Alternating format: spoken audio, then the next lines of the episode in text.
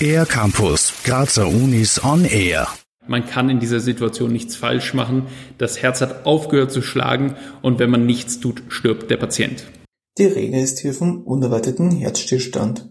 Tritt dieser ein, gilt es für Umstände, schnell zu handeln. Das betont Simon Orlob, Arzt an der Med-Uni Graz und Mitinitiator der Initiative Drück mich der Arbeitsgemeinschaft für Notfallmedizin in der Steiermark.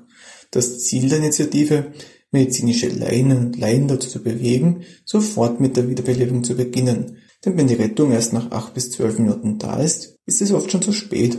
Das betont Gerhard Brause, langjähriger Notfallmediziner am Uniklinikum und an der Med-Uni Graz und ebenfalls ein Teil der Initiative.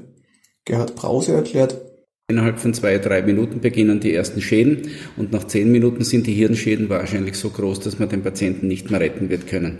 Es gibt nur eine Gruppe, die diesen Patienten wieder helfen kann in dieser Phase.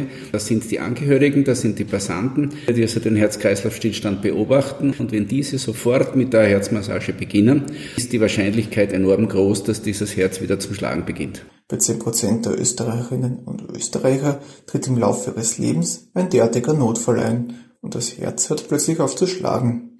Nur einer von zehn Betroffenen überlebt.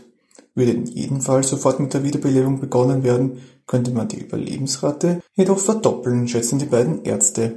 Was sollte man als Zeuge eines Herzstillstands nun konkret tun?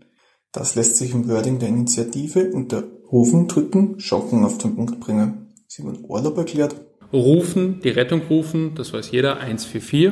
Und man sollte dann unmittelbar mit der Herzdruckmassage anfangen.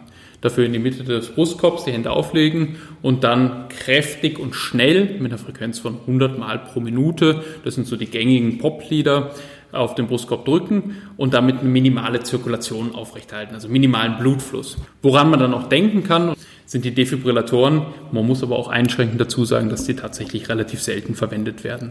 Normalerweise schwimmen am World Restart Heart Day, dem Internationalen Tag der Wiederbelebung, mehrere Dutzend Medizinstudentinnen und Studenten mit einer Wiederbelebungsgruppe aus, um mit Passantinnen und Passanten spontan das richtige Verhalten bei einem Herzstillstand und insbesondere die Herzdruckmassage zu üben. Da das aufgrund der Corona-Krise derzeit aber nicht möglich ist, haben sich Simon Orlob, Johannes Wittig und die anderen Mitglieder der Initiative Drück mich zusammen mit der Stadt Graz etwas Neues überlegt.